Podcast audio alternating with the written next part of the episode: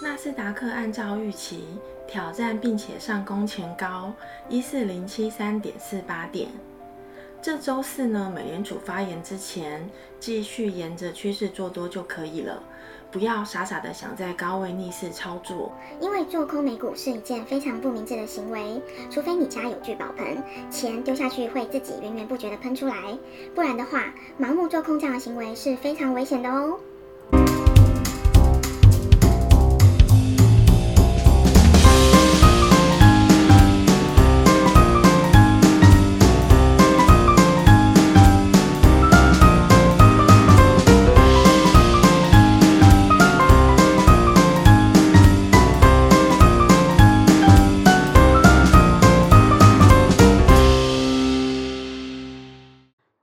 好，欢迎来到七二华尔街。股市百变有意思，上涨回调买价值。我是在赌场滚了十多年，用投资换来财富自由的华尔街七二。华尔街七二。本周呢，我们要重点关注的呢，就是周四的美联储政策会议，有关利率决议的发言，以及中国和美国工业产值与零售额。虽然美联储的情况应该又会是会议召开，然后各方的意见照讲，依然暂时不会有得到任何明确的会议结果与答案。但是我们在上期视频呢也提到了，疫情补助呢要到九月份才会结束，之后也要等大家都真的回去工作了，经济也稳定了，才有可能真的缩减 QE 哦。从交易量看出呢，目前资金有从道琼斯流向纳斯达克的趋势。以这样的逻辑来推断，科技股这周的表现应该还是会很不错的哦。大蓝筹科技股如果继续上冲的话，会加速纳斯达克破顶。所以呢，机构要拉大型蓝筹股的机会，我们觉得并不大。如果是我在操作的话呢，我会继续炒作之前已经腰斩或已经小腿斩的小型成长股。因为呢，炒作成本低，又可以让大盘看起来有继续向上的趋势，所以真的是一举两得。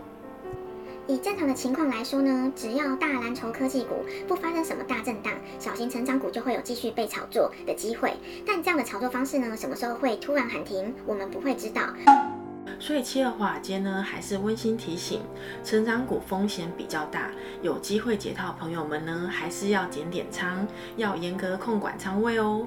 毕竟资金流向变动都是非常的快速的，一般投资人察觉的时候呢，通常都是已经一只脚踩在流沙里了，跑慢一点就会直接被淹没了。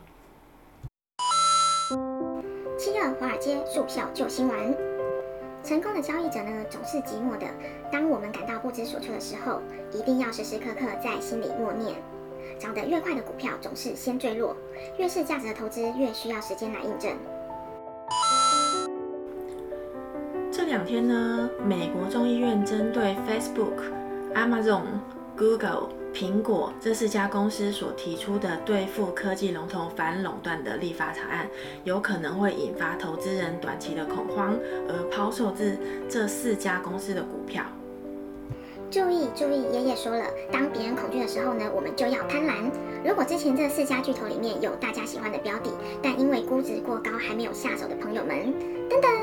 买入的机会来了，走过路过千万不要再错过喽！之前 Google 在两千附近没有买到朋友们，二一五零附近可以考虑。当然，风险程度每个人承受的能力不同，请自行判断并调整仓位哦。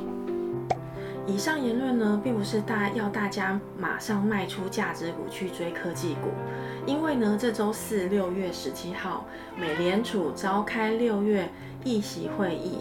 然后周五六月十八号又是四五日，请大家一定要小心，美股幕后操盘手会不会制造波动，这没有人会知道，除非您有上涨就是有缘分，套牢就当买信任的这种宽阔胸襟，不然的话，我们还是要保持居高思维的意识，这样在花街走跳会比较安全哦。微软在今年的 E3 上呢，正式宣布，微软飞行模拟将在七月二十七日登入 Xbox，这让玩家呢终于不用再束缚于电脑的效能限制，于游戏主机上畅玩这套画面逼真细腻的飞行游戏。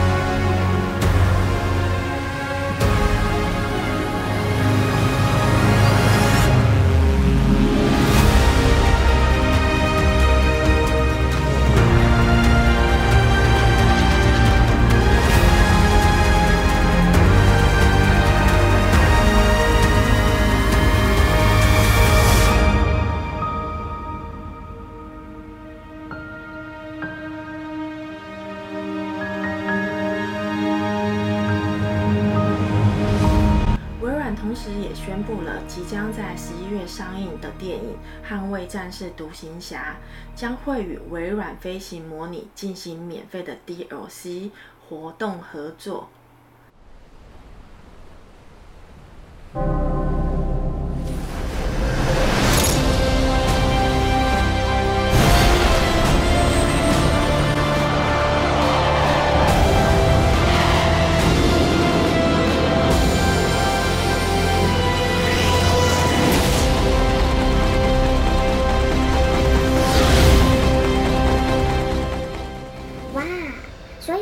机会和阿汤哥一起开军用战斗机了吗？兴奋、期待加拭目以待。或许微软的股价会因为这样又迎来了另一波的爆发哦。